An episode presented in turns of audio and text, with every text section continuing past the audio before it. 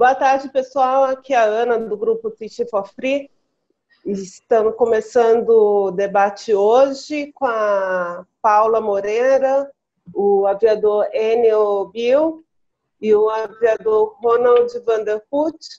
Vamos dar entrevista, dar pequenas dicas de empregabilidade. E quem quiser participar Oi. com perguntas, eu acho que é à vontade. É, Paula, se apresenta, por gentileza.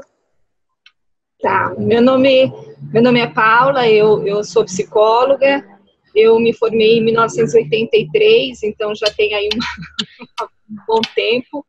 Eu comecei na aviação em 88, eu trabalhei na Varig, é, depois eu passei muito tempo dando aulas, né? Na época, nas escolas nem tinha o curso de fator humano, então eu dava aula sobre relacionamento interpessoal. É, em 1989, eu montei o primeiro preparatório para o processo seletivo. 89, ninguém nem falava sobre isso. É, eu tive até uma turminha em 1990. Era, era um pessoal, na verdade, que me procurava na época para Varig, né? Porque eu saí da Varig logo, é, logo depois. E, uh, e depois disso eu fui trabalhando um pouco esses, esse, esse processo, né? Como é que, como, o que que a gente, quais são os grandes temores do processo seletivo? E aí eu fiz todo ele baseado na neurociência, porque há seis anos aproximadamente eu trabalho com a neuro, fatores humanos baseado na neuro. Uh, eu fui coordenadora de CRM da Avianca e hoje eu ministro o CRM, mas para aviação geral. Né? É isso que eu faço atualmente. Então, eu, eu de aviação, uh, eu tenho desde 88. Hum. Bem, o... Você falou no nosso vídeo que o mais importante no processo seletivo é o produto você. O que que é. você que que eu, já percebeu que eu... nessa sua experiência? Então, eh, Ana, é, na verdade, o que, que é um psicotécnico? Né? O que a gente faz no psicotécnico? Basicamente, a gente vai falar sobre a pessoa. O psicólogo não sabe voar, ele não entende de voar, ele não ele não está muito interessado nas técnicas, né? Mas ele está preocupado em conhecer você. Então, o assunto é você. O mais interessante ao longo de todos esses anos que as pessoas me procuram para esse, esse coaching é justamente a gente perceber que a pessoa conhece muito pouco sobre si. Então é por isso que eu chamo, você precisa estudar uma matéria chamada eu. E o que mais me deixa preocupada é o seguinte: a pessoa me procura nesse primeiro momento para fazer algumas coisas sobre uh, para saber algumas coisas sobre o que acontece, eu dou uma lição de casa. Eu falo, olha, você vai, você vai pensar nesse assunto sobre você, nesse assunto sobre você, nesse assunto sobre você. Quando a gente retomar, eu vou fazer essas perguntas. Ana, o mais incrível é que a pessoa volta, eu faço as perguntas e ela não tem as respostas. A pessoa tem dificuldade, é, é, é, tão difícil esse contato consigo mesmo, né? Por isso que as pessoas dizem, por isso que as pessoas costumam falar que quem faz terapia é louco. Deve ser louco mesmo, a pessoa que quer entrar em contato consigo. Deve, só pode ser loucura. Então, assim, é das perguntas mais simples. Eu tenho gente, por exemplo, que traz a resposta porque procurou no Google. Procurou no Google. Que louco. É louco, é louco. Então, assim, uh, o, que, o que é mais interessante é a que eu encontro é a dificuldade uh, das pessoas uh, terem contato consigo mesmo. Então, eu falo assim, se você vai para um processo seletivo, você vai falar sobre você, ponto. Né? Não vai falar sobre a máquina. Quem vai falar sobre a máquina é o comandante, é, o, o é a pessoa que tem o conhecimento técnico, a psicóloga não tem. Então, ela vai fazer perguntas sobre você. Significa que você está indo para uma prova com a cola. Você está indo para uma prova com a cola, você sabe quais são as perguntas. E, e, e, o que é mais incrível é que, assim, uh, por exemplo, uh, eu atendi recentemente uma pessoa, eu dei as perguntas e eu pedi para ela fazer uma lição de casa. Quando ela voltou, eu falei, bom, então você fez o que eu pedi? Ela falou assim, fiz. Então, Como é que você fez? Ah, eu, eu fiz mentalmente. Eu falei, não, eu pedi para você escrever. Bom, mas tudo bem. Se você fez mentalmente assim, agora eu vou começar. A pessoa não conseguia responder. Pergunta sobre ela. Ô, Paulo, você concorda que é mais ou menos como um ator de televisão, que você vai decorar um texto, vai vender, contar aquela história, que é a sua história. Então, exige treinamento. É, eu, olha, eu, eu, o que eu falo é, não é sobre decorar, porque se for decorar, é, eu, eu, não é natural. Então, é o que eu falo para as pessoas, eu falo assim, você precisa internalizar, é diferente, é, é diferente. Tá? É, eu, e aí, é, a, a, a, questão é, as, as, pessoas confundirem as coisas. Eu não estou pedindo para a pessoa decorar, eu estou pedindo para a pessoa pensar de, tanto nesse assunto que isso se torna natural. É como voar. É como voar. Você faz tantas vezes que isso se torna, não, é mais um enigma, não é mais, foi um enigma quando você não sabia. Como você praticou, isso se torna natural. Você sabe exatamente o que, que você precisa fazer. Com relação a você, é a mesma coisa. Agora, o que eu digo é o seguinte: quando você começa a pensar sobre essas coisas, pensar sobre você, quando você começa a jogar as perguntas para você, isso não é só para o processo seletivo.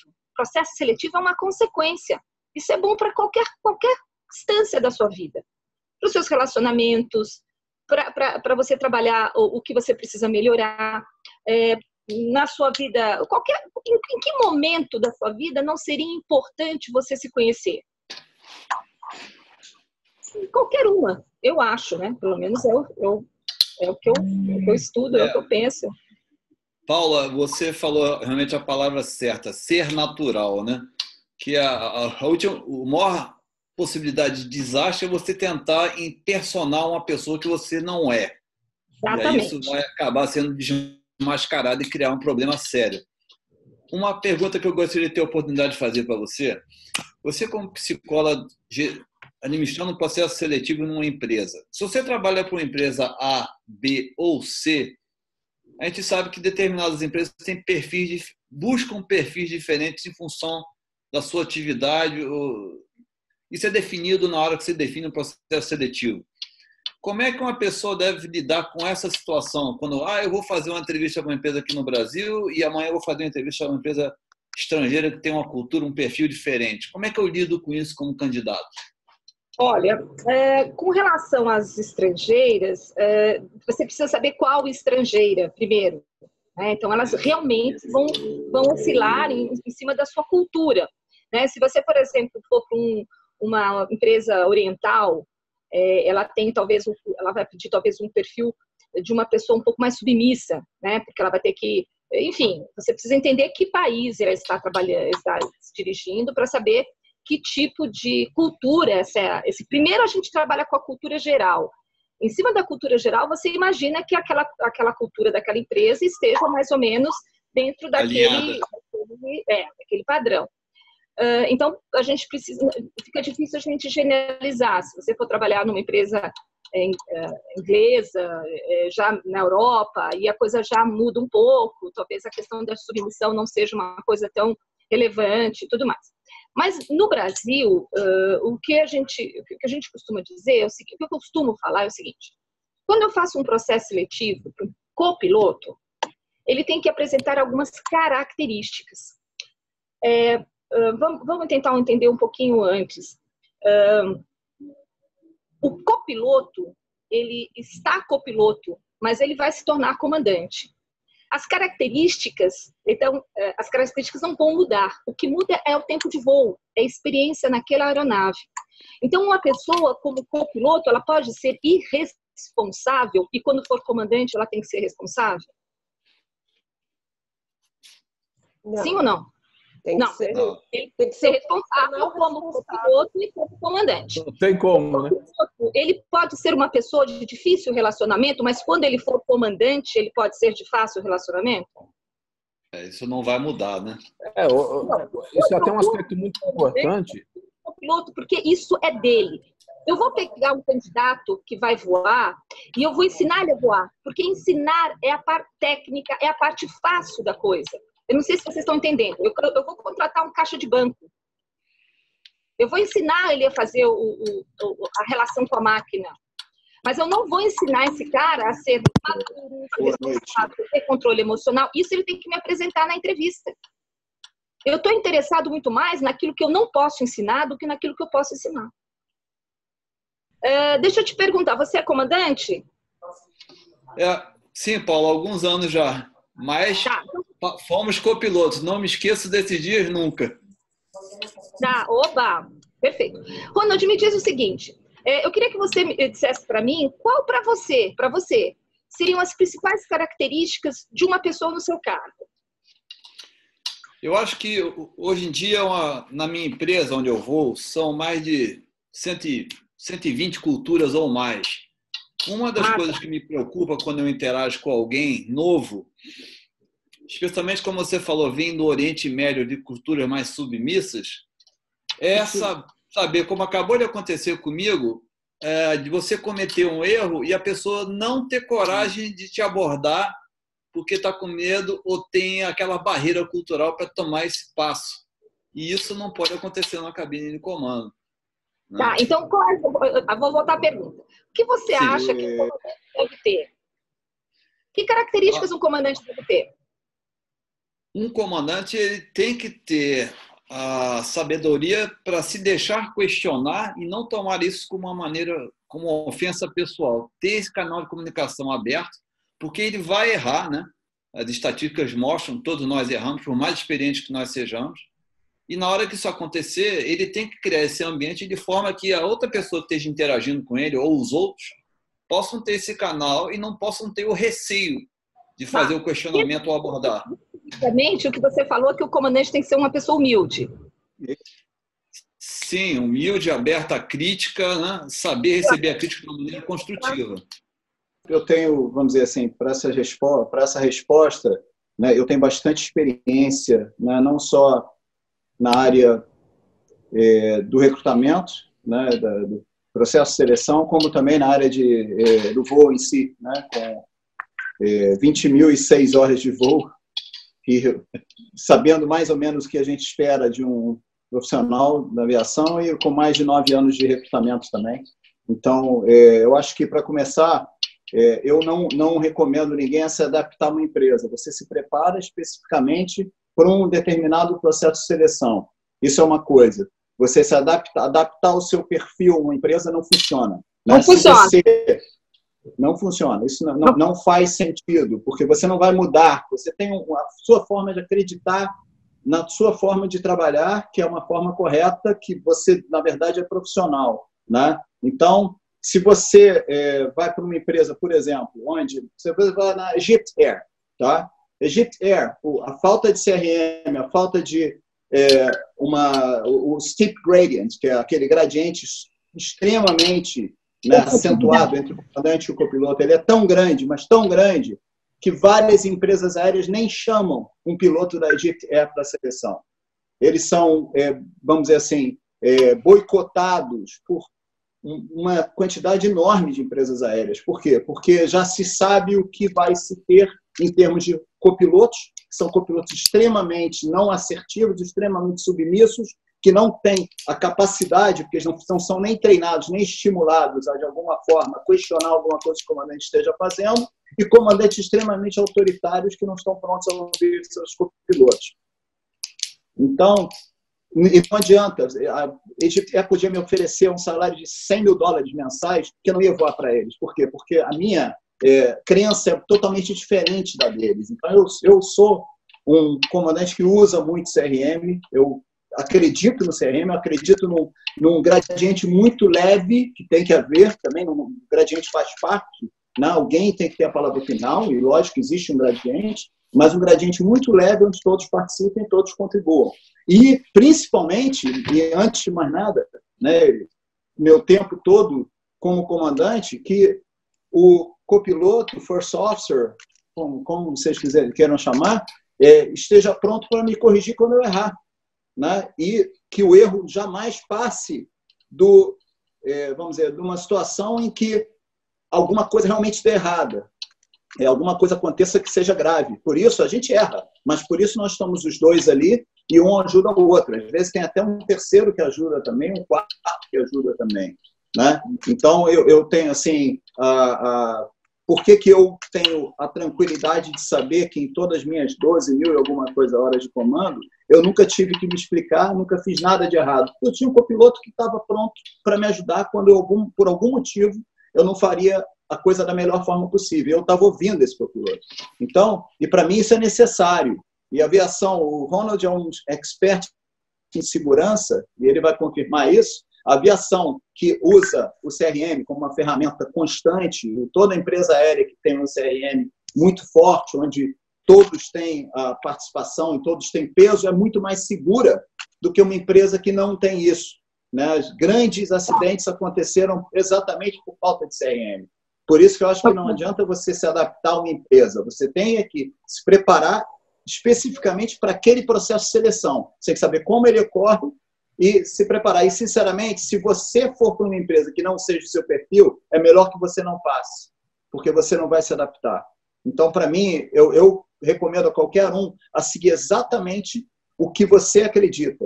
Né? Você segue o que acredita e vê se funciona. Se por ser, vamos dizer, se você chegar na China, fazer uma seleção numa empresa, eles acharem ele é CRM demais, ele perguntou três vezes durante uma hora de simulador o que, que o copiloto achava, reprovado. É melhor ser reprovado. Você não pode voar numa empresa dessa que você vai estar indo contra os seus, eh, todas as suas, é, é, vamos dizer, tudo que você acredita profissionalmente. E se você for fazer um simulador nessa empresa e mais uma vez perguntar duas, três vezes para o copiloto, o Thierry vai olhar, ah, olha só, o cara não é comandante, perguntou para o copiloto o que fazer. Então é melhor que você procure outro, uma outra empresa que, onde seu perfil seja adequado, onde você faça o que a empresa acredita também. Né? E você vai estar muito melhor né? do que se você procurar uma empresa que não é o seu perfil. Eu acho duas coisas têm que casar. Não adianta você querer se casar no perfil que a empresa traça para os pilotos que ela quer. Porque você tem que ter esse perfil. Você não pode, você não é um camaleão. Você é quem você é. Né? Então, é, é por aí. Eu, eu, vejo dessa forma. Né? É, Marcelo, o, quando a Paula falou lá sobre o perfil que a gente não quer, eu acho que esse seu exemplo da Egipto foi o caso pontual, né? certeiro. Né? Esse cara você não vai conseguir modificar. Então, se puder evitar, melhor, né? Isso. E curioso é o seguinte, Ronald. Curioso é que esse cara, quando é copiloto, ele é, é totalmente é, omisso, submisso, não assertivo. E no momento que ele vira comandante, ele faz o que ele viu os comandantes fazendo o tempo todo. Não pensem que porque ele foi massacrado pelos comandantes por 10 anos, que ele vai virar um comandante. Não, eu vou ser um cara. Não, ele passa 10 anos esperando para massacrar os outros com o autoritarismo dele. E aí ele vira um comandante autoritário. Então é uma coisa assim, é uma forma errada. Extremo ao outro. Né? É disseminada, é disseminada naquela, naquele ambiente né, é, empresarial e todo mundo acredita nela. Né? E não adianta você querer mudar porque aquilo está enraizado na pessoa de uma forma tão forte que você não treina isso. Isso é uma das coisas mais difíceis de se treinar, na minha opinião. Né? Eu tive, há um tempo atrás, um candidato extremamente não assertivo, excelente piloto. A parte técnica foi assim, vamos dizer, nos 95%, é, vamos dizer, acima de 95%, os 5% mais altos na parte técnica. Excelente piloto. Se preparou de uma forma fantástica. Estava extremamente preparado. Quando chegou na entrevista, assertividade zero. Ele deu um exemplo. Um primeiro, primeira história que ele contou de voo, ele teve quatro atitudes que tecnicamente nós não podíamos passar ele. No mesmo, na mesma situação, na primeira situação de voo que ele contou. Pra vocês terem uma ideia, como o pai dele era piloto, eu no final eu dei uma curiosidade, né? Porque ele falou, eu cheguei em casa, tava, tava meu pai estava em casa, eu falei, o que seu pai disse? Você falou com seu, contou seu pai a história? Contei. Eu falei, o que, que seu pai disse? Meu pai se disse que se envergonhava muito de mim. E eu falei, bom, e o que, que eu pude fazer? Ele foi reprovado, obviamente. Dois anos depois, ele era muito novo, ele ganhou a chance de ir novamente. Né? E eu estava, por coincidência, estava no escritório no dia, fazendo a seleção. E ele foi novamente. Eu falei, eu não vou falar nada com o selecionador, porque eu não quero, de alguma forma, influenciar a decisão dele. Eu não quero que ele tenha nenhum bias. Ele pode até ir no, nos records e ver, mas eu não quero influenciar. Então eu falei, olha, o garoto tecnicamente é muito bom, então a entrevista dele não foi boa. Eu me limitei a isso. Foi fazer a entrevista, encontrei o selecionador depois, falou, Marcelo, o rapaz, se o comandante for jogar o avião no morro, ele vai junto, porque ele é o comandante. O garoto está ali de passageiro. Ele é muito bom, mas ele não tem, ele tem um medo, tem um respeito pelo comandante que ele não pode, ele, ele é inseguro. Eu falei, concordo. Foi exatamente isso que a gente viu dois anos atrás. Dois anos depois, não mudou nada. Quer dizer, isso não se treina. Isso, isso se faz um coaching, né? mas não se treina por uma entrevista. Isso, você tem que ter é um processo longo de convencer alguém que a atitude dele é errada. Né? Isso é interessante, que com certeza a Paula é, conhece tão bem ou melhor do que eu, que as pessoas, como elas acreditam que essa é a forma certa de ser, né? que, que elas não veem nada de errado nelas. Então, elas são muito ingênuas em te contar uma história dessas numa entrevista e achar que, naquela situação, ela estava fazendo a coisa certa. Né? Isso ajuda muito quem seleciona, porque acaba que muita gente não sabe filtrar o que é certo e errado numa entrevista. Por isso é tão importante se preparar e ouvir o feedback de outras pessoas antes de você fazer uma entrevista de emprego. Né? Ah, eu falei com a Paula antes de a gente começar o processo aqui, a entrevista. Quando eu me preparei lá para entrar na Emirates, eu tive acesso ao meu file técnico da Varig. E aí eu peguei fatos que ocorreram durante a minha carreira que estavam registrados e já do conhecimento da minha avaliação psicológica feita pela Rosana Dória, eu sabia o que era o meu ponto forte e o meu ponto fraco, eu selecionei os casos para jogar dentro da, da, entrevista na hora lá da Emirates. E você conhece, trabalhou com o Michael Keaton muito tempo, ele me elogiou muito pelo meu preparo, com a maneira como eu me comportei na entrevista. E eu falei para a Paula e a Ana como foi importante ter esse conhecimento e poder se preparar previamente com esses casos, que futuramente, se alguém ligasse para a empresa e pedisse um referral, o cara teria a confirmação da informação. Né? Então, eu acho que é um, um ponto muito importante. E eu queria perguntar uma coisa à Paula. Esse processo da entrevista, a partir da hora que um piloto define ir, ir para algum lugar se preparar, é mais ou menos como um namoro, né? Você tem que conhecer a parte oposta, pesquisar, para ver se há aquela sintonia, se é aquilo mesmo que você quer, antes de se atirar Exatamente. uma relação, se tomar uma pancada lá na frente. Ou então, como o Marcelo pode falar, eu já vi caras saindo do Brasil ir lá fazer uma entrevista para Vou lá ver qual é que é. Não tenho nem ideia do que está indo encarar. Exatamente. Que é absurdo. Porque queimava... queimar uma oportunidade. É, é, é, é na verdade, é, a, a, entrevista fora do país, é, realmente eu acho que é um risco maior. A pessoa realmente precisa conhecer um pouco além né, do que, do que se você fizesse uma entrevista aqui. O, o que eu encontro hoje é, não é muito essa troca. Então, assim, olha, eu só quero azul. É, eu estou sendo muito honesta com vocês. Eu nunca encontrei uma pessoa que disse assim, olha, eu só quero azul, só quero for azul. Eu só quero atã.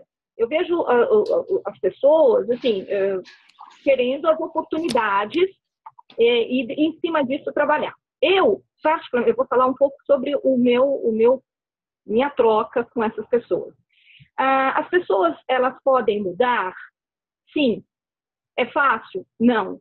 Mas não é impossível. Tá? É, é, é, é, o que é mais importante é a pessoa ter conhecimento das suas fragilidades, que já não é um processo é, tranquilo, e em cima disso, não só trabalhar, mas exercitar. Tá? Então, por exemplo, se eu já tenho conhecimento, eu falo sempre que eu não sou uma pessoa assertiva, eu tenho que perceber a minha falta de assertividade no meu dia a dia. É o primeiro ponto. É o primeiro ponto para é, desbancar uh, um processo automático de falta de assertividade. Eu não sei se eu estou sendo clara. Sim, claríssimo. Tá? Então, se uma, olha, eu, por exemplo, eu dou, eu, só para você ter uma ideia, eu, eu costumo dizer para as pessoas que nós desempenhamos papéis. E, e quanto, quanto, mais você entende esse papel, as pessoas chamam isso de camaleão, eu não sei o que, que as pessoas pensam. Mas, assim, quanto mais eu entendo que papel eu estou exercendo, é, mais eu me, me, fixo nas características desse papel. tá? Então, por exemplo, eu vou dar um exemplo para você do que eu estou falando, tá? Eu dou palestra para 300 pessoas. Eu dou CRM, CRM para 40 pessoas que eu nunca vi na minha vida. Senta ali é, na minha frente e eu dou um CRM. Fiz isso na Bianca, faço isso, fiz isso agora essa semana, fui para a Modern para fechar um CRM. Não tenho ideia de quantas pessoas eu vou falar. Se você me perguntar algumas coisas, por exemplo, se você vai me perguntar uma característica minha, eu digo assim que eu sou uma pessoa extremamente tímida. Eu falo, peraí, você sobe no palco e fala para 300 pessoas, ah, não, nesse papel eu não sou. Se você me perguntar, por exemplo, Paula, você fala palavrão? Eu falo assim, que papel você quer saber? Porque quando eu sou mãe, eu não falo palavrão. Então, eu acho que às vezes você saber qual é o papel é um facilitador. Tá? Isso é uma coisa. Uh, eu, eu, falo sempre que às vezes você encontra pessoas extremamente organizadas dentro do cockpit e extremamente desorganizadas em casa. A mulher Opa, minha mulher fala que eu sou assim. Pois é.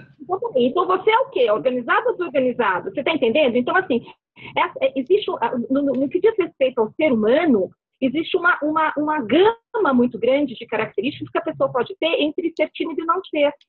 É, então, é, é, é, eu, eu acredito sim que uma pessoa é, pode mudar em função não só do conhecimento, como da prática. O conhecimento de si muda tudo. A prática de si muda tudo. Eu nunca mais vou esquecer o primeiro CRM que eu dei. Nunca mais. Porque eu só tinha um pensamento, um único pensamento. Eu só pensava assim: tomara que eles não percebam o meu nervosismo. Eu estava muito nervosa. Hoje, se você falar assim, Paulo, eu quero que você dê uma CRM é, de olho fechado, sem lâmina, eu faço, porque eu conheço tudo. Então, isso me dá segurança para poder transmitir, uh, eu transmito a segurança em função do conhecimento. Então, é, eu, eu, eu não, não acho que uma. É, a gente chama isso de síndrome da Gabriela. É, não significa que uma pessoa nasceu desse jeito, ela vai continuar desse jeito. Eu acho que ela tem que fazer um parto, ela tem que nascer, ela tem que, ela tem que. E isso dói, isso dói. A pessoa que não é assertiva, se tornar assertiva, é um processo muito longo. Ela tem que ter desejo da mudança. Mas é, eu acho que ela, ela pode mudar. Então, vamos pegar, por exemplo, esse exemplo que o. Marcelo. Marcelo, acabou de dar. Ele deu um exemplo para mim que, assim, fecha tudo. Então, eu tenho um menino que muito provavelmente, muito provavelmente foi muito castrado na vida dele, porque ele é uma pessoa tímida, né? A pessoa tímida é, tem algumas características disso. E ele tem esse, esse pai mostrando, eu, eu me envergonho de você. Quer dizer, a prova de que esse menino tem poucas chances de mudar se ele não romper alguns padrões. Eu não sei se eu estou sendo clara. Sim, com certeza. Tá? Com então certeza, ele precisa romper claro. isso. Tem um pai que chega em casa e fala assim: Eu me envergonho de você. É, imagina se eu tenho 30 anos e tive 30 anos desse pai. Esse menino, esse menino para ele, ele, ele, se livrar deste, nós chamamos de pai interno, né? Ele precisa, é. ele precisa é, é, recomeçar. E... Sim, se eu fosse o pai dele, conhecendo a história, e eu não vou contar a história, porque a história dele é muito longa, mas conhecendo a história, se eu fosse o pai dele, eu me envergonharia dele, só que eu teria conversado com ele de uma forma positiva para ensinar ele o que ele fez de errado o que ele deveria ter feito diferente. Porque, na verdade, ele quatro vezes podia ter deixado um acidente acontecer e não fez nada. E, aliás, se eu fosse o pai dele, eu me preocuparia muito com a vida do meu próprio filho, porque, na verdade, ele, ele vamos dizer assim, a falta de atitude, falta de assertividade, falta de capacidade dele de se impor perante um comandante que estava fazendo tudo errado, né? na verdade, arriscou a aviação, arriscou a segurança de voo de uma forma Sim. muito forte. E eu teria me preocupado com a vida do meu filho. Eu ia falar, olha, ou você aprende a ser assertivo e não deixar essas coisas acontecerem, ou é melhor você largar a aviação, porque eu não quero perder meu filho. Né? Porque realmente a coisa foi terrível. Né? Uhum. O pai dele realmente deve dele. Não deveria ter dito isso, né? Deve, meu filho, vamos conversar sobre o que você fez. Por que, você não falou isso? Por que, você não fez isso? Por que, é, você então, não disse isso? É, é que muitas né? vezes conversar sobre isso é o final da linha. Na verdade, eh, o que, o que às vezes a gente não percebe é que é, um filho, eu tô, não estou falando o caso dele, né? Isso é óbvio. Mas às vezes você vê um pai, um pai muito autoritário, um pai muito castrador durante anos, Então, eu tenho filhos que não conseguem se posicionar, mas por conta até de, dessa, desse, desse, desse pai que não é um pai CRM, sabe? Esse pai que, que, que, que uh, uh, em alguns momentos uh, trouxe um, um, um, Eu me envergonho de você aos sete anos de idade, aos dez anos de idade, aos doze anos de idade. Então, não sei o caso dele, mas, assim, a gente precisa entender que existe, sim, um peso na criação dessa pessoa, um peso na criação desse, desse ser. Né? Nós temos um pouco de influência, de, de, de, lógico, isso é óbvio, né? o ser humano é um ser comportamento social, ele nasce é, sendo influenciado por esse meio.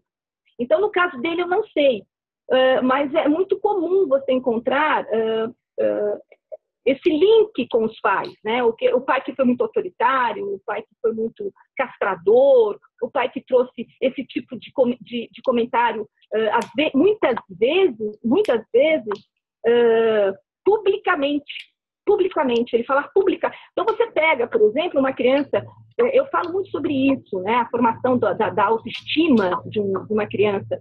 É, durante muito tempo, muito tempo, você não tem autonomia sobre você nem sobre o seu pensamento. Então, você recebe a informação do que os seus pais te trazem. Então, se eu falo para meu filho, você é um burro, ele acredita que ele é um burro. É, se a pessoa que eu mais amo me chama de burro, é porque eu sou burro.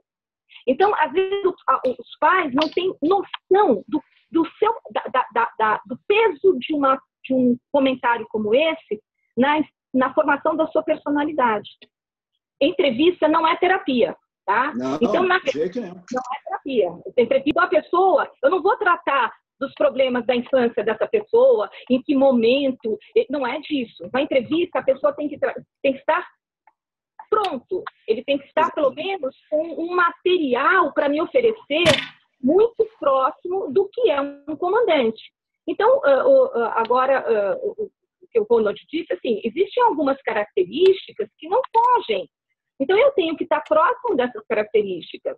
Eu, eu, a psicóloga que está fazendo um processo seletivo, ela não está lá para resolver as questões daquela pessoa. Então, a pessoa precisa procurar ajuda para se resolver, para se encontrar, para se achar, para se questionar, para melhorar, uma terapia, um coaching, o que quer que seja. Porque ela, é o que eu falo, ela vai fazer uma venda. Ela vai fazer a venda de um produto chamado eu.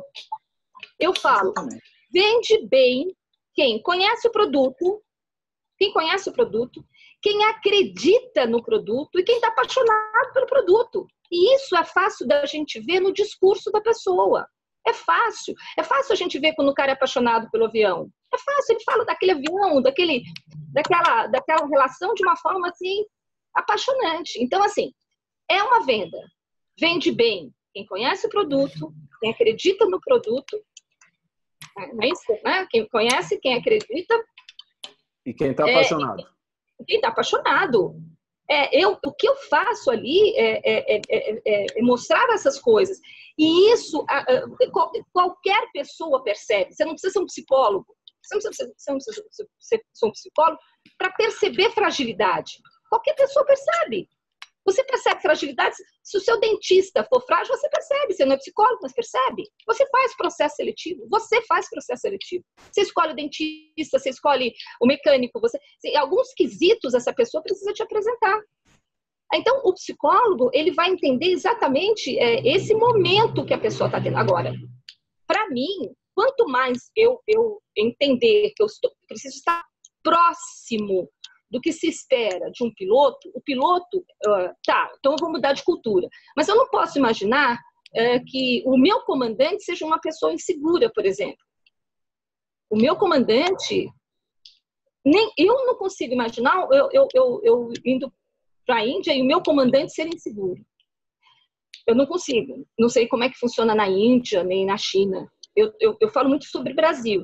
Tá? Então, o que, que é Gol, o que, que é a TAM, o Latam, o que, que é a Azul, a Avianca, elas querem um comandante. Eu quero entrar no avião com um, um comandante que foi avaliado pela empresa e passou a mostrar segurança. Agora, é o que você falou. O comandante, ele se, se existe, se existe na cabine duas pessoas, é porque o voo precisa de duas pessoas. Se o comandante tiver atitudes de autoritarismo, se o cara for um, um fora da caixinha de CRM, ele perdeu o voo, ele está levando o avião para uma ameaça. É ponto, é uma ameaça. É, é, é uma ameaça. Posso é. aproveitar e te fazer uma pergunta, Paula? Ai, pode. Pode? É, eu gostaria até de aproveitar essa última parte que você falou e trazer um pouco do que o Marcelo comentou a respeito de características do exemplo que ele trouxe, não é especificamente da pessoa, não. Mas é, a gente vê, por exemplo, é, tentar incentivar um pouco mais a participação dos jovens que acham que a gente aqui de cabelo branco é que tem somente que passar conhecimento para eles. A gente quer ouvir também, a gente também quer aprender e muitas vezes quer é, saber quais são as necessidades deles, né? E, eu levo isso para a cabine. Foi o que o Marcelo falou a respeito da, da atitude, da assertividade é, do, do rapaz que ele entrevistou lá, trazendo esse exemplo. Eu tenho certeza que você comenta isso no CRM. O que, que você pode dizer é, para esses jovens aí que estão iniciando na carreira? Qual é a melhor atitude que eles devem tomar quando eles percebem que precisam interferir, mas tem aquele receio porque do meu lado está aqui o master do voo e eu não tá. sou ninguém, estou percebendo que está errado. Qual é a tá. dica que você dá para esses rapazes aí? Olha, é, eu, eu costumo falar que é, esse é um, engraçado, é o maior problema que a gente encontra mesmo, principalmente de, do, do, do, pessoal novo, né? Que, é, inclusive, tem, eu, eu quando dou meu, meu desculpa, quando eu ministro CRM, no meu CRM, no meu modelo de CRM, eu trago cinco livros, cinco, tá? De, de neuro, neurociência, falando sobre CRM. Cinco livros de, de neuro, de neurociência, que mencionam o CRM. Olhos, eu, eu, eu adoro CRM. Então, assim, um deles, que é um muito interessante, que, vai, que fala sobre o viés de autoridade. E mostra justamente essa dificuldade que o mais jovem tem, o menos experiente, para poder trazer essa questão para o comandante. Né? A questão não é essa. A questão é que uh, a gente tem que entender que uh, a cabine ela é uma consequência é, eu preciso treinar muitas vezes a minha assertividade é, até em, outros, em outras instâncias para poder estar habituado a ser assertivo e, traz, e, não, e não ter medo, porque a falta de assertividade muitas vezes está linkada ao medo. Então eu preciso trabalhar o medo. Eu falo no meu consultório, uma, é, eu, sim, o, o, me, o, excesso de medo traz insegurança, né? E eu, eu não posso ter isso. Eu costumo dizer no meu consultório, quando as pessoas me procuram, a seguinte, a seguinte frase. Eu digo para o meu paciente assim: o que eu vou falar é física. Eu não vou falar de psicologia. Porque você fala de psicologia, o pessoal fica. Ah, ah, ah. Eu vou falar de física, física, tá? Eu não vou falar de, eu não vou falar de, de, de psicologia. Eu digo assim: dois corpos não ocupam o mesmo lugar no espaço. Isso é uma física. Se você avançou, foi porque eu recuei. Então, eu tenho que trabalhar o meu recuar. Porque é, a, a, comunicação que existe muitas vezes é inconsciente. Eu, eu dou àquela pessoa a informação da minha insegurança. Fica muito fácil. É, então, eu acho que eu tenho. Quanto mais seguro eu me sinto, mais, mais, mais tranquilo eu me posiciono. Eu, quando me. E muitas vezes as pessoas acham que o fato de se posicionar, ela precisa ser agressiva. Não, eu posso me posicionar e ser uma pessoa extremamente elegante, extremamente simpática, extrema, ou, resumindo tudo isso, extremamente assertivo. O assertivo, o assertivo é o que está entre o, o, grosseiro e o passivo, né? Então, isso é uma prática, não tem jeito. Agora, é, para que eu possa fazer isso, para que eu possa me. Eu preciso inter, me, me, me, perceber que eu. Agora, quanto mais conhecimento, mais assertivo. Quanto mais conhecimento, mais assertivo. Me então, traz a segurança, é, né? que traz a segurança. Então, o que eu acho é que as pessoas primeiro precisam entender o que o medo pode fazer comigo? O medo, o medo é, ele, é, ele, é, ele é destrutivo. O medo ele existe para nos proteger, mas não para nos paralisar.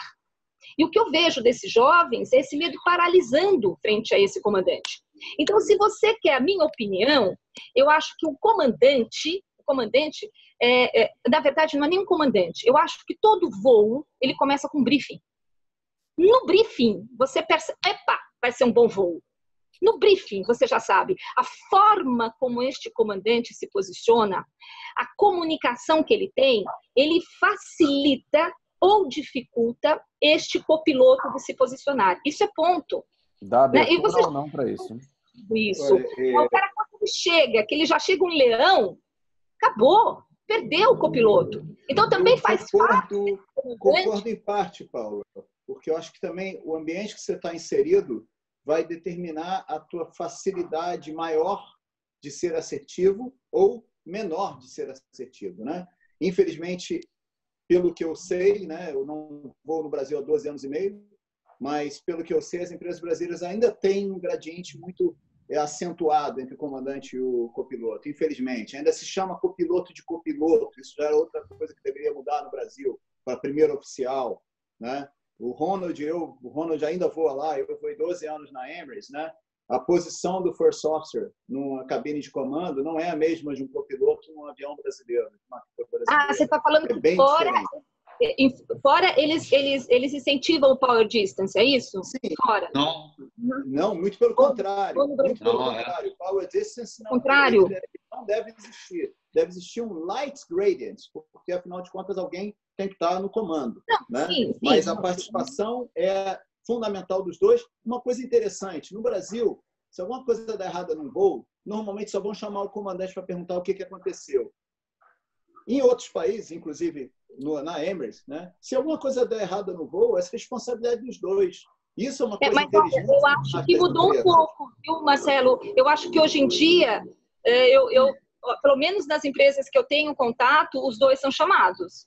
Tomara, tomara, porque a verdade é que quanto mais você responsabiliza o copiloto ou o first officer, que você fala, você também não. é responsável. Se acontecer não. alguma coisa errada, você vai ter que responder por isso também. E não, não, não é quem está certo ou o que está mudou. certo. Isso, mudou. Cara, Sim, mudou. nisso, na direita, sobre a, o que importa é o que está certo. Não, é não, não interessa ser o comandante ou você. O que não, está certo tem é, que ser feito. A cabine foi projetada para ter dois são porque os dois têm o seu papel, eles precisam ser é, trocados, eles precisam ser é, intercalar, é, é, é tem interação. Então, é, a responsabilidade, é, você não pode responsabilizar um só.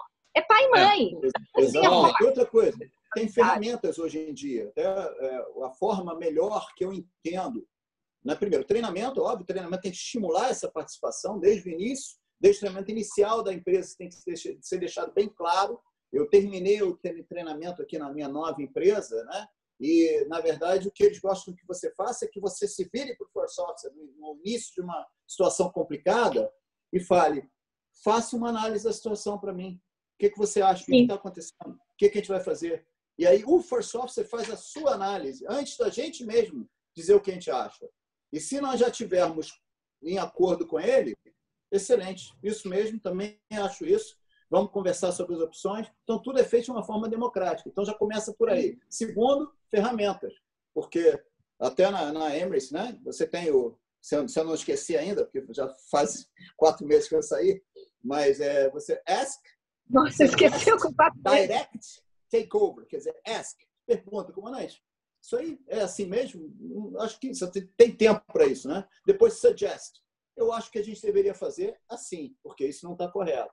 Depois, direct, comandante, faça isso, porque é o certo a se fazer. Depois, não fez. A, a situação chegou num ponto em que, se você não tomar uma, não fizer uma ação, alguma coisa vai dar errado, você take over. Você I have controls e faz, arremete, faz o que você tem que fazer. Isso é uma ferramenta Mas, muito interessante, que é uma é, ferramenta de segurança. Temos esse gráfico aqui também. A gente fala muito sobre ele no CRM, quando a gente vai falar sobre assertividade, tudo isso que você disse né, a sugestão, a crítica é, e tudo mais. Então, isso no papel é bem bacana, é bem legal. Agora, eu tenho que pegar o, o, o, o copiloto e fazer ele acreditar que isso salva a vida.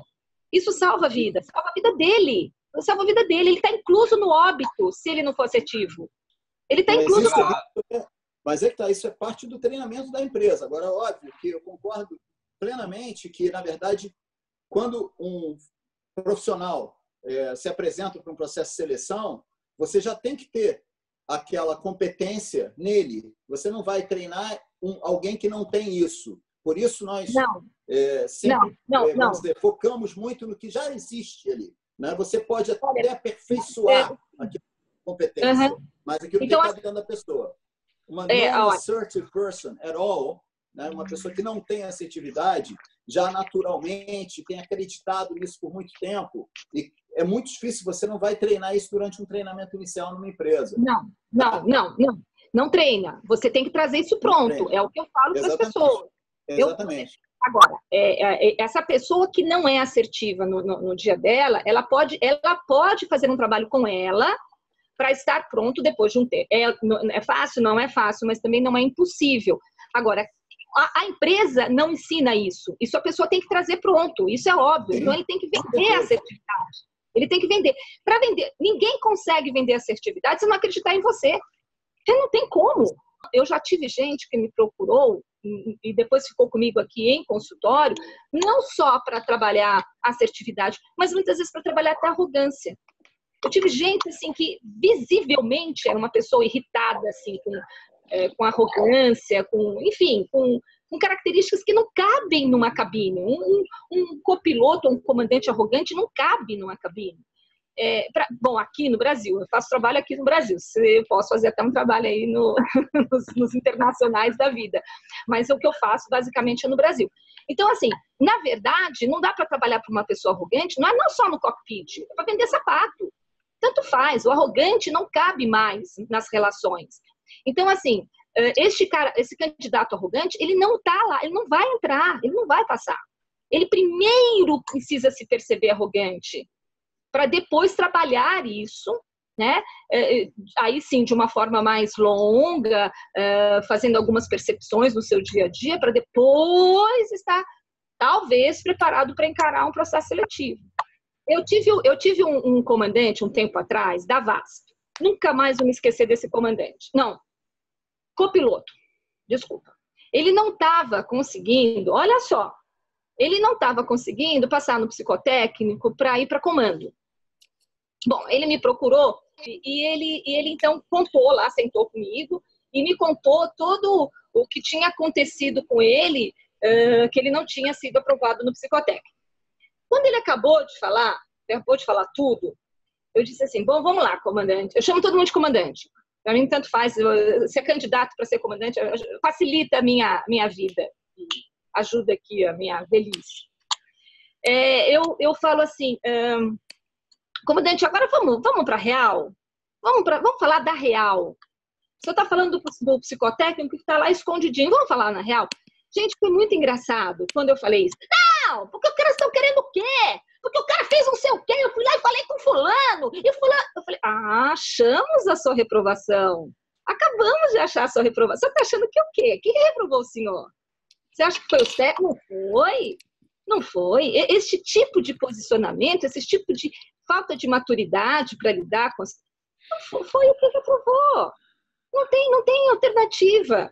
Então, o que aconteceu? Ah, então tudo bem, ele. Não, mas eu sou assim, porque eu chego lá e falo, e tu vai perguntar, isso o quê? O que, você está pensando?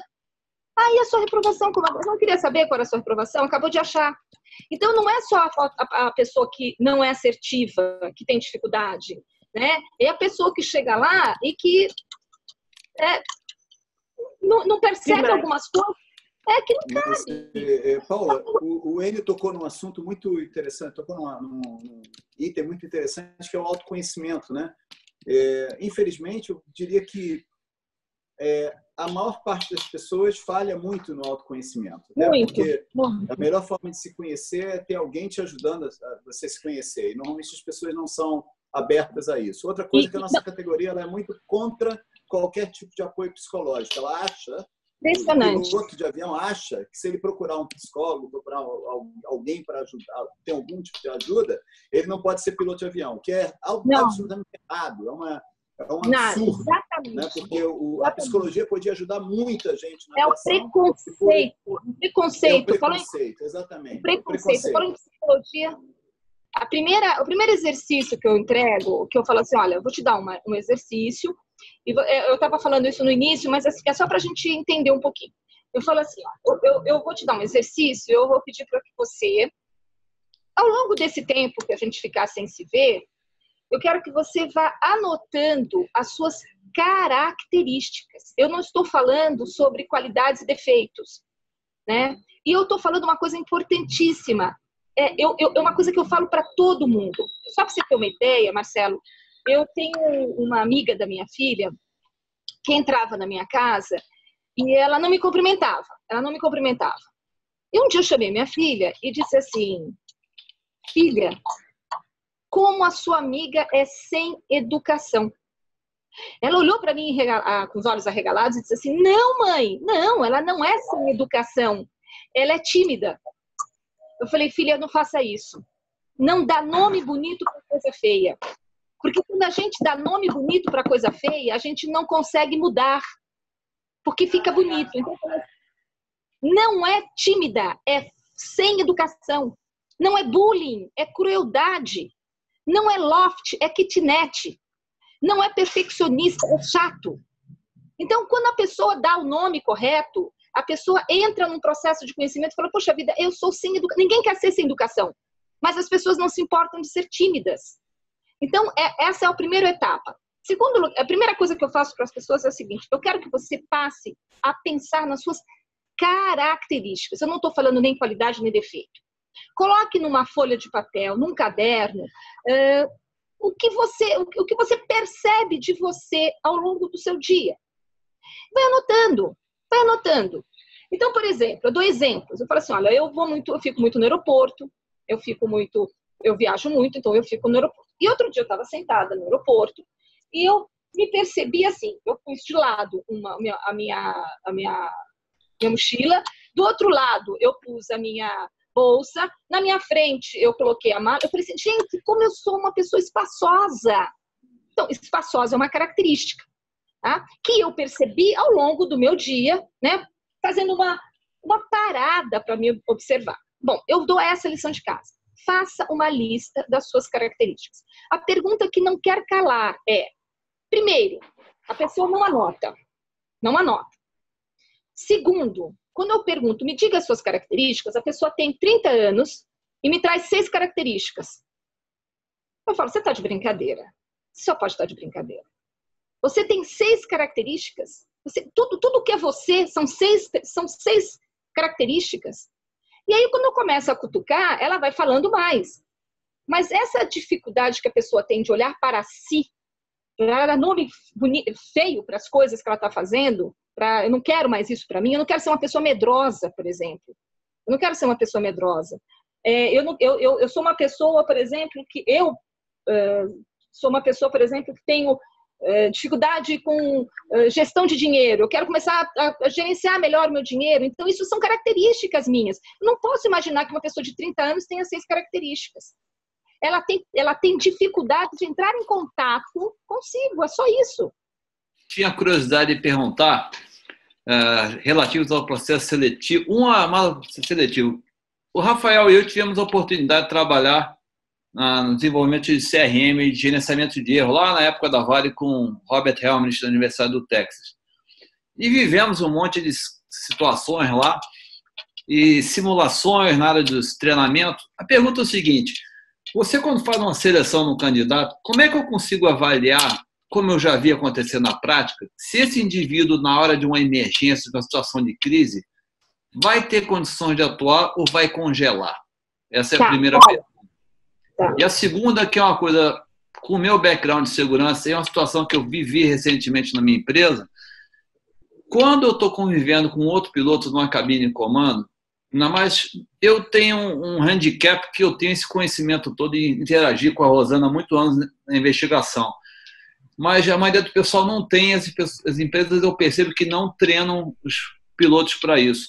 Como é que eu olho para um colega do meu lado dentro da cabine comando e avalio determino que, opa, esse cara hoje passou do ponto normal de poder estar dividindo essa cabine e trabalhar comigo num voo, por uma perturbação, um problema particular ou até um desvio de comportamento que venha a ocorrer ao longo do tempo.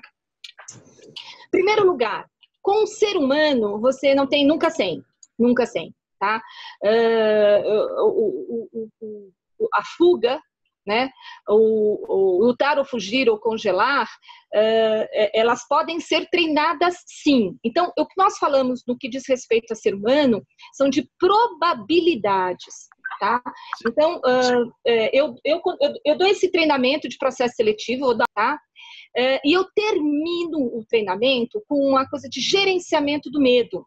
Inclusive, esse gerenciamento do medo é muito legal, é um experimento muito bacana que foi feito por uma pela Marinha Americana. Uh, o que acontece é o seguinte: é, esse, é, esse treinamento que é feito é porque é, o congelar, o lutar, congelar ou fugir, ela, ela, ela, ela é um, um, um, input que é dado pelo cérebro límbico, tá? É uma, é uma área do cérebro responsável por isso, ela está ali para isso.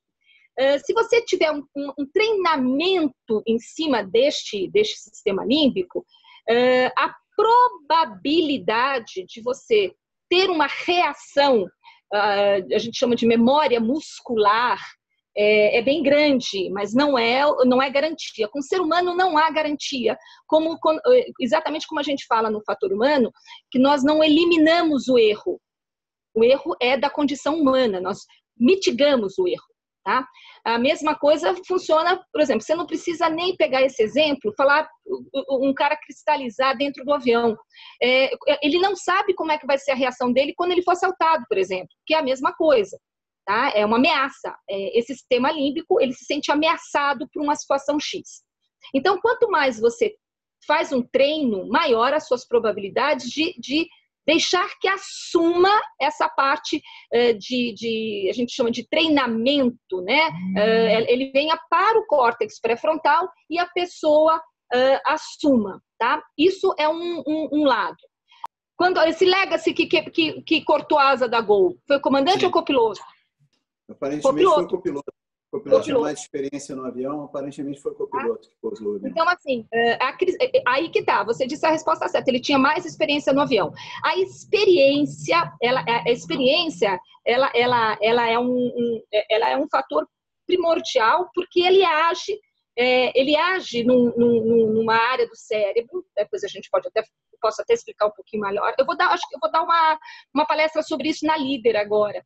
Ela, quanto mais eu treino, treino, é, eu, o meu cérebro, que é, é, que, que, é o que toma a decisão, é o cérebro inconsciente, ele joga esse material para o cerebelo. Tá? E, então, o cerebelo é, um, é um, uma área do cérebro responsável por essas respostas que a gente dá, essa resposta que a gente chama de uh, memória muscular. Então, o treino, o treino ele é muito eficaz é, e permite que a pessoa não congele. Tá? Para isso, ela não pode estar, tá, ela tem que estar tá sabendo gerenciar o medo e o estresse, porque o estresse impede o fluxo de informações. Então, há uma grande chance do comandante que foi treinado incansavelmente sobre alguma coisa é ter uma reação de uh, lutar, em vez de fugir ou cristalizar. No caso, cristalizar. Né? Há uma chance grande, mas com o ser humano fica impossível a gente garantir. A outra pergunta que você me disse diz respeito, você perguntou se como é que eu faço para saber uh, como é que a pessoa, se a pessoa do meu lado uh, já está passando da fase do está entrando meio num parafuso, é isso? Isso, é, porque é difícil definir esse limite da normalidade ou não. Não, você é. não tem conhecimento, né?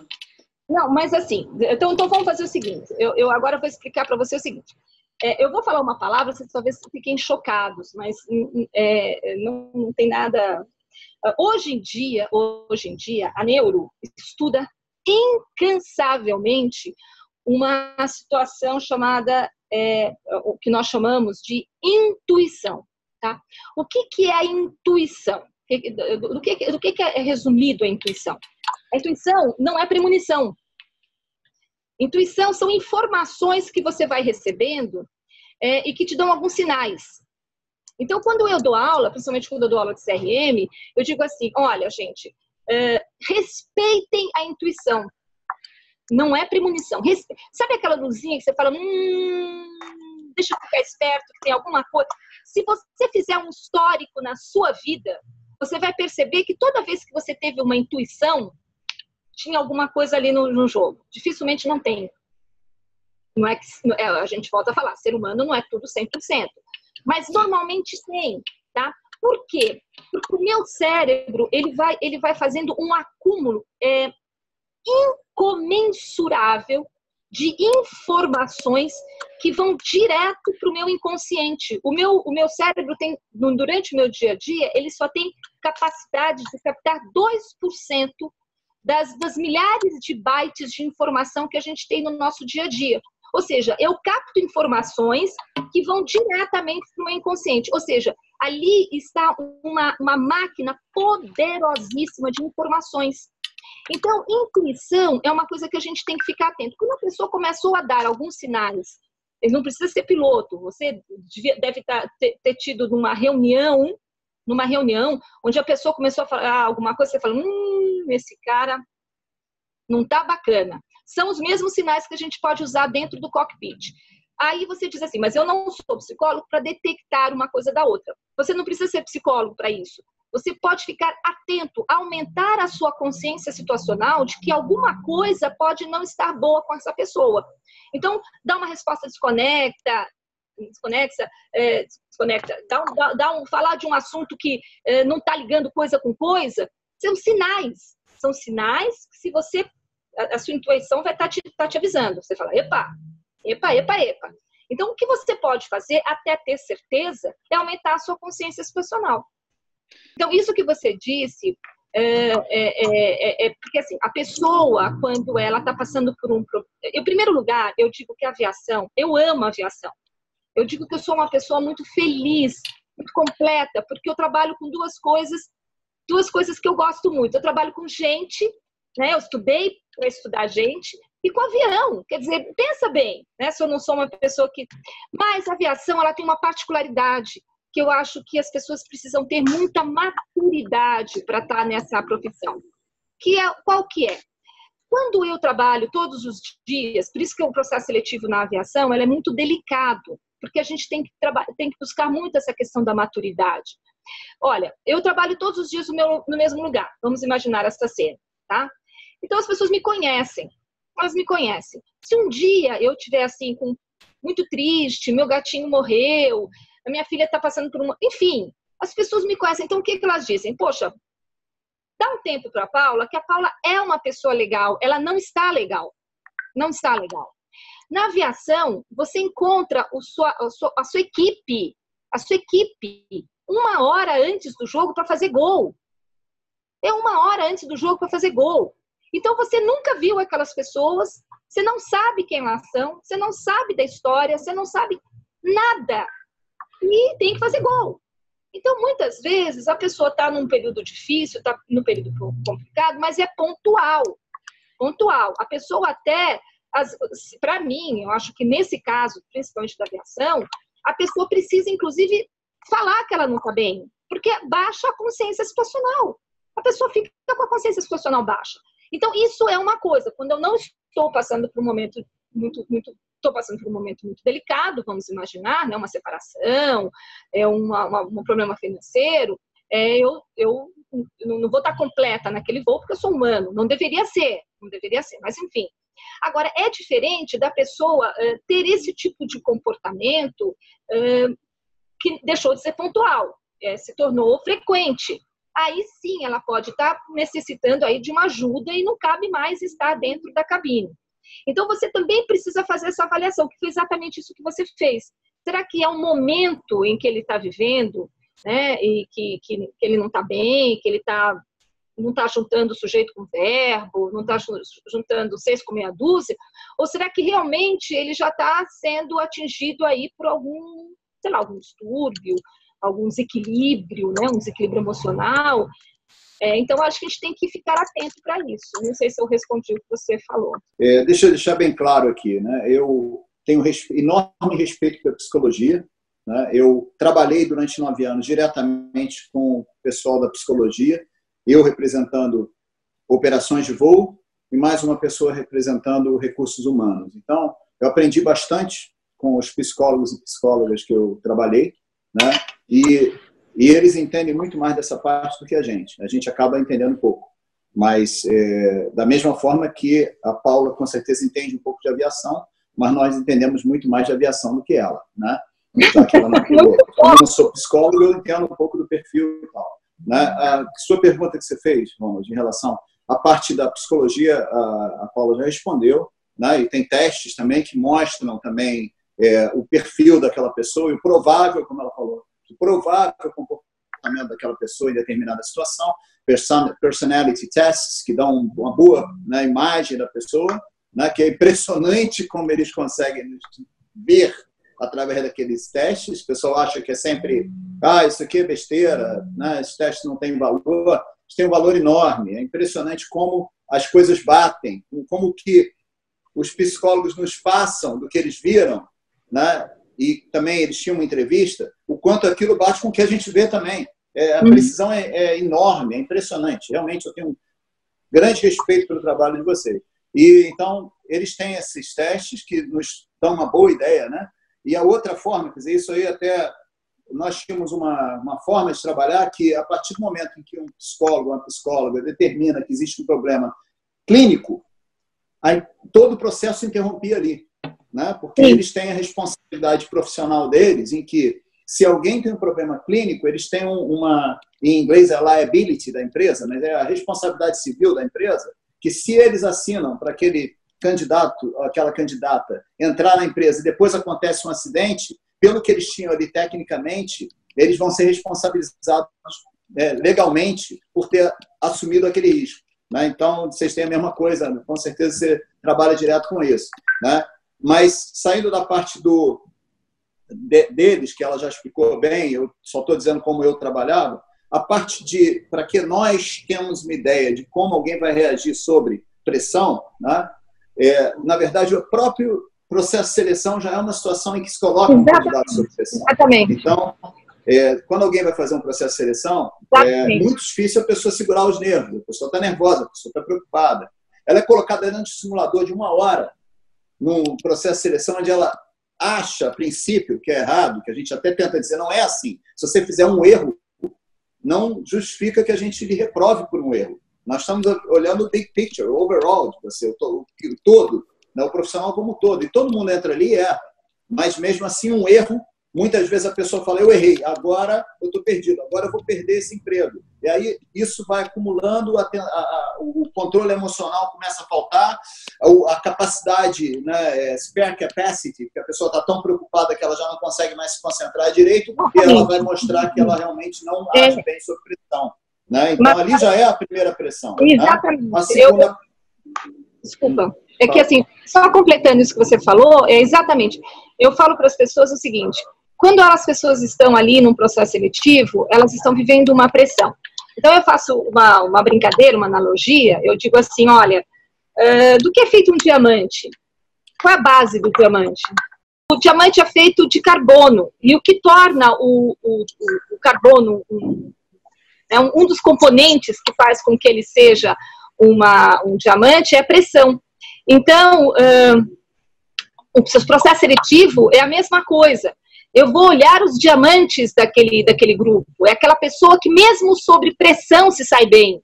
Que é o que eu imagino que vai acontecer numa cabine, numa emergência. A pessoa está sob pressão e, mesmo assim, ela assume o controle da situação. É exatamente como uma entrevista. É exatamente o que você estava falando, não é isso, comandante? Exatamente. Não, não só, isso, isso é a primeira, são várias é, sessões de pressão, na verdade, que um candidato passa. E essa pressão já é tão natural no processo que nós, como selecionadores, tentamos até aliviar um pouco essa pressão, não colocar mais. Nas épocas, há muitos anos atrás, né, quando eu entrei na Varga, 30 e quando eu fiz a minha seleção Varig há 31 anos atrás, eles acreditavam que a pressão tinha que ser cada vez maior. Né? Por isso botaram seis pessoas na minha frente, fazendo uma entrevista e cada um perguntava uma coisa mais absurda que a outra para me tirar né? mas eu tinha 22 anos de idade estava sendo bombardeado com perguntas que parecia que eu estava sendo julgado. Né? Só que eles não sabiam que eu era advogado. Eu talvez soubesse, mas não, não sabiam que eu estava preparado para o julgamento. Por isso que eu acho que eu passei, porque eles fizeram estudo para me derrubar. Mas hoje não, hoje a gente tem uma outra é, visão de que a pressão já está intrínseca no, no, no, processo. Então nós temos até que tentar aliviar, porque a gente quer ver o melhor do candidato, a gente não quer ver o pior do candidato, a gente não quer derrubar os nossos candidatos, a gente quer criar um clima que seja, é, vamos dizer, é, é, positivo, um clima em que ele possa se sentir seguro e mostrar o melhor, ele ou ela, mostrar o melhor da pessoa e não tentar de alguma forma derrubar. Mas o próprio processo já cria essa pressão. E tem uma outra forma que a gente é, tem a, a, capacidade, com pilotos experientes, não com pilotos que estão começando, que vamos dizer, você for fazer uma entrevista com alguém com 250 horas de voo, você não tem como buscar esse tipo de reação sob pressão, porque a, experiência de aeroclube é, é mínima. Né? São 250 horas também protegidas por um instrutor, quer dizer, então não, existe a experiência ainda para julgar isso. Mas no, caso de entrevista com pilotos experientes, nós temos a entrevista por competência em experiências passadas. Na verdade, você coloca, é, você faz perguntas onde você vai buscar o momento em que aquele piloto agiu com uma forte pressão. E diz como é, qual, qual foi a sua situação mais difícil, que você sentiu mais pressão, que o maior nível de estresse que você teve na sua carreira tal. E a pessoa vai contar uhum. a história em como ela reagiu naquela, naquele estresse, naquela pressão. Uhum. Né? E aí você vê. Então, até você, às vezes, percebe que você, na verdade, está procurando alguma coisa, pelo perfil psicológico já foi tratado, traçado anteriormente e que já foi passado a você como entrevistador, e você está focando naquelas áreas que você sabe que podem ser um problema. E, naturalmente, algumas vezes esse problema se confirma, e você, infelizmente, não pode é, admitir o candidato, não pode recomendar o candidato, e outras vezes aquela é, área, na verdade, não tem problema nenhum, que a pessoa consegue dar um bom exemplo de como ela atua. Né? Eu vou dar até um exemplo mais é, vamos dizer, extremo que eu vi, né? nós tínhamos dúvida em relação ao controle emocional e controle é, é emocional sob estresse, sob alto estresse de um piloto. E ele a gente perguntou qual foi a situação mais difícil. Olha, a situação mais difícil foi eu estava é, é, voando em cruzeiro quando é, era um voo curto, a gente estava relativamente baixo, quando a gente pegou um pássaro enorme que entrou painel adentro do avião, despressurizou o avião ele estava pressurizado, despressurizou o avião e entrou painel adentro. E eu estava voando sozinho, com três passageiros, no jato executivo com um piloto só. Eu tive que declarar emergência, ver se todo mundo botou a marcha, porque a gente estava do 190, pegou um pássaro, um pássaro grande, a 19 mil pés, né, e era um pássaro grande. E eu tive que ver se eles tinham botado a marcha, estava todo mundo controlado. Declarei o Mayday, escolhi o aeroporto, consegui pegar as cartas, embora as cartas tivessem. O, o, o pássaro explodiu perto das cartas, elas estavam todas sujas, com os restos do pássaro, e eu consegui declarar Mayday, fiz o diversion, posei com segurança deu tudo certo. Aí eu falei, nossa, aí ele falou assim: vocês querem ver as fotos? Eu falei, hã? Você tem foto? Tem, tem as fotos. Tem as fotos depois do pouso. Ele mostrou as fotos tinha um buraco de mais ou menos uns 70, 80 centímetros de diâmetro no meio do painel. E a camisa dele era toda vermelha de sangue e pedaço de carne do bicho. E o rosto dele, foi logo depois do pouso que o passageiro tirou a foto. O rosto dele tinha pedaços de pássaro escorrendo. Parecia um filme de terror. E o cara pousou o avião. E para mim, eu falei, bom, para mim acabou a entrevista, né? Porque se a gente tem alguma dúvida que esse cara reage sobre alto estresse, né, depois de uma situação dessas, o cara conseguiu pousar o avião com segurança numa pista, no aeroporto, conseguiu parar, pensar, fazer aproximação, falar com o controle, acalmar os passageiros sozinho. Esse cara tem o maior controle emocional que eu já vi na minha vida, né? realmente Sim. é um filme de terror.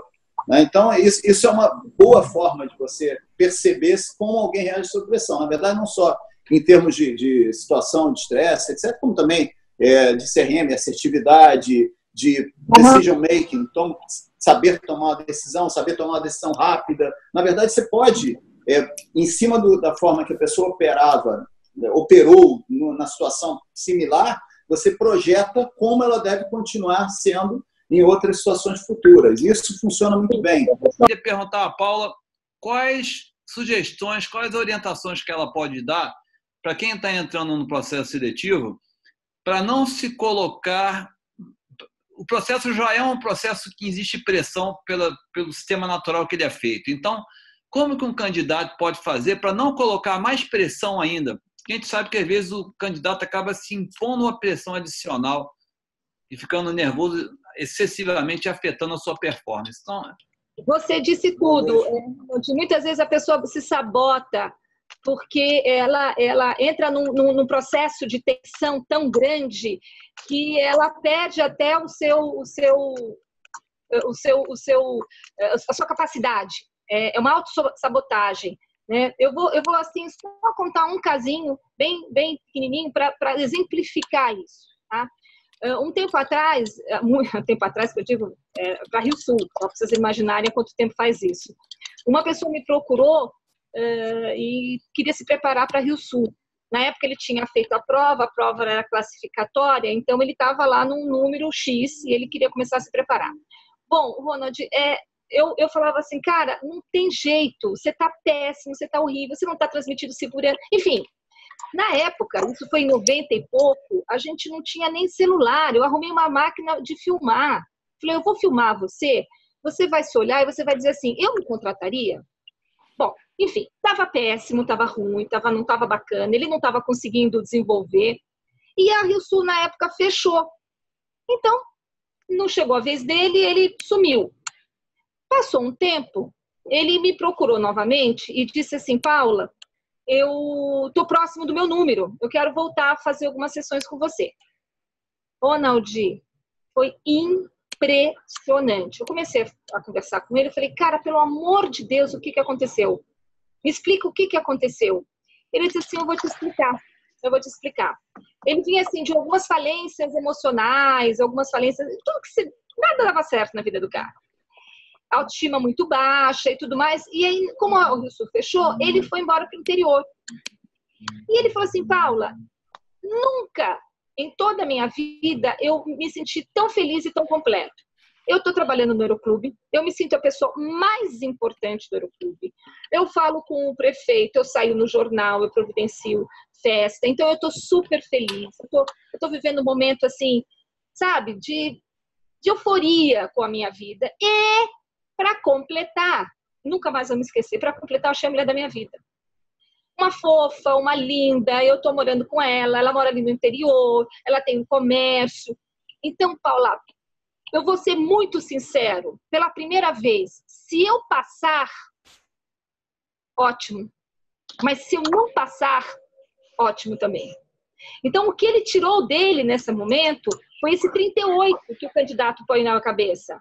Sabe, eu preciso passar, eu preciso passar, eu preciso passar. E ele não entende que isso é a pior coisa, é um veneno que ele está tomando. Ô, Paula, como você falou que o seu tempo está um pouco restrito, eu gostaria de agora abrir a participação para o pessoal. O Eduardo Lira já deixou aí uma pergunta. Eduardo, passou do curso? Quem tiver outra pergunta, se puder finalizar. Ok. Oi, Eduardo. Primeiro, Paula, parabéns pela exposição. Gostei muito do curso que eu assisti lá na Lift com você. Parabéns. Obrigada. fica, né? Eu estou agora, mencionei para alguns antes, iniciando aí a carreira como instrutor de voo. E eu pergunto, né, como instrutor de voo aí, os meninos novos, o que que eu e meus colegas instrutores poderíamos fazer já nessa nessa base dos alunos para eventualmente mitigar é, fatores que você costuma identificar no, na galera mais nova? O que que eu já posso fazer aqui na base, PP, PC, né, como instrutor, né, a partir da sua experiência? O que você pode nos dizer? Bom, é, eu, eu, o, que eu, o que eu penso né, também, eu, eu acho que é, a primeira coisa que o instrutor, como instrutor, deve fazer com relação ao aluno é fazer as leituras, né? Porque como qualquer outro ser humano, você vai ter alunos que se sentem que são mais inseguros, tem alunos que são mais arrojados, tem alunos que são mais uh, impulsivos, uh, não sei, né? Tem assim, então, eu acho que o, o, o instrutor ele tem que fazer esta leitura. Que, que, que, quais são as principais características que esse, que esse aluno tem, né? O que, que ele, o que está ressaltando, o que, que, que, que explode, assim, visivelmente? Qual é o que mais me chama a atenção? E aí, em cima disso, poder trabalhar. Então, a primeira coisa é a leitura. É, esse, esse, esse aluno me deu sinais assim, de que ele é uma pessoa muito impulsiva. Então, eu vou ficar atento com relação a isso e, às vezes, até prevenir. Então, assim, uh, cuidado com a impulsividade, vamos controlar um pouco isso até antes dele entrar no voo. Se a pessoa é muito tímida, olha, vamos, vamos, vamos tentar uh, participar mais. Eu vou, te eu, vou, eu vou te avisar que eu vou te ajudar a participar mais. Então, assim, você já dando os inputs em cima do que é, do, do, dos principais características dele. Eu acho que esse tipo de leitura faz com que, primeiro, você crie um vínculo com o, o aluno. Quando você cria vínculo com o aluno, você ganha o aluno. Ganha o aluno. E quando você ganha o aluno, é, é, a, a, troca fica melhor. Né? Então, o instrutor é aquele cara que ensina, mas também que precisa ouvir. Precisa ouvir um pouco sobre a, a, forma de ser daquele aluno, porque não dá para a gente ensinar igual todo mundo. É impossível. Quer dizer, eu acho que o bom instrutor é aquele que cria um vínculo, porque o instrutor de voo é um instrutor que está. É, é diferente de um instrutor de aula. O instrutor de aula tem, não, não dá, é uma aula só. Né? O instrutor de voo não, ele está diretamente ligado ao aluno, são só os dois. Então dá para você criar uma, uma coisa mais, mais próxima, dá para você criar uma. Uh, é, a palavra, eu ia falar intimidade, mas não é, é vínculo mesmo. E eu acho que esse vínculo ele é um facilitador para você já abordar algumas coisas que ele possivelmente vai apresentar. Eu não sei se eu fui clara. Foi, não, foi sim, foi sim. Isso já vai ajudar, né? E acho que até como foi mencionado antes, nisso um bom briefing deve trazer um bom voo, né? E um bom briefing também entendendo o aluno deve trazer um melhor avanço dele. É, Eduardo, assim, por exemplo, é muito fácil você perceber se o aluno é tímido, se o aluno está inseguro. Isso não, é, não, não deve ser difícil para o instrutor. Né? Então, usa esse material que você está captando, né? até eu já falei um pouquinho dessa intuição, é, e, e, joga a seu favor. Porque quando você pega, por exemplo, um, uma pessoa tímida e que te dá uma. em que você é, consegue olha, eu vou dizer uma coisa importante para você, muito importante para qualquer instrutor. Isso precisa ser honesto, não pode ser desonesto, porque todo mundo, ninguém é burro. Uh, nós temos no nosso cérebro uma área do cérebro chamada sistema de recompensa. Tá? É uma área fundamental do cérebro, importantíssima, ela é, ela é essencial para a nossa sobrevivência, porque ela, impede, ela, ela impulsiona você a fazer algumas coisas que dão certo, que são boas, que, que, que, que causam dopamina. Tá? Dopamina é a sensação do prazer. Tá? Então, por exemplo, alguma, eu vou dizer aqui algumas coisas que, eh, que agem no sistema de recompensa, algumas coisas que agem no sistema de recompensa. Sexo, tá? Comidas gordurosas. Você não come a segunda batata frita porque você está com fome. Você come a segunda batata frita porque te deu prazer, tá? É, e aí vai, assim, ganhar dinheiro, é, é, enfim, não estou aqui, senão vou perder muito tempo com isso. Mas uma coisa que age muito no sistema de recompensa e que pode ajudar muitas vezes é o elogio. É, quando você faz um elogio, a pessoa se sente motivada. Ela age em cima do sistema de recompensa. Tá? Ela joga dopamina, a pessoa se sente impulsionada a querer repetir aquilo que fez bem a ela. Tá? Esse elogio uh, precisa ser verdadeiro. Né? Ele não, a pessoa sabe detectar quando você está mentindo. Nós chamamos isso, Marcelo, de feedback é, sanduíche. Feedback sanduíche. Eu começo com um elogio de alguma coisa que ele fez bem, ou de uma coisa que ele melhorou. Depois eu trago o que ele precisa melhorar. E aí eu fecho com aquela coisa, olha, eu acredito em você, você tem potencial. Então, a gente chama de sanduíche. Isso tem um efeito mágico, mágico sabe? É, é cientificamente mágico. Aproveitando também para agradecer, Paula, pelo insight, né, os comandantes também, valeu muito e gostei do feedback estilo sanduíche. Eu já fazia isso mais ou menos, mas agora ficou um pouco mais claro. Muito obrigado. Quiser fazer as considerações finais, aqui no Brasil as empresas aéreas estão chamando, depois o Marcelo, se ele quiser dar umas considerações finais também. Bom, é, realmente, as empresas estão abertas, É, eu estou fazendo aí os meus entendimentos de coaching, estou uh, fazendo os cursos. É um curso muito legal porque eu falo sobre tudo isso. Aliás, eu, você tem tudo isso de uh, são anos e anos e anos e anos de experiência. Eu coloco tudo num formato bem gostoso, bem lúdico. Eu acho que a, a, a coisa é para ser leve, é para desmistificar, né? entender os, os bastidores do que acontece e tirar os, uns temores que não têm sentido. As pessoas me fazem perguntas que eu falo, meu Deus do céu, isso é fruto do desconhecido. Então, é, é, é para conhecer. Tá? Então, eu estou à disposição. Eu agradeço muito a participação, agradeço muito a troca, porque a gente troca, na verdade, a gente troca, né? A gente fala e ouve, aprende, assimila.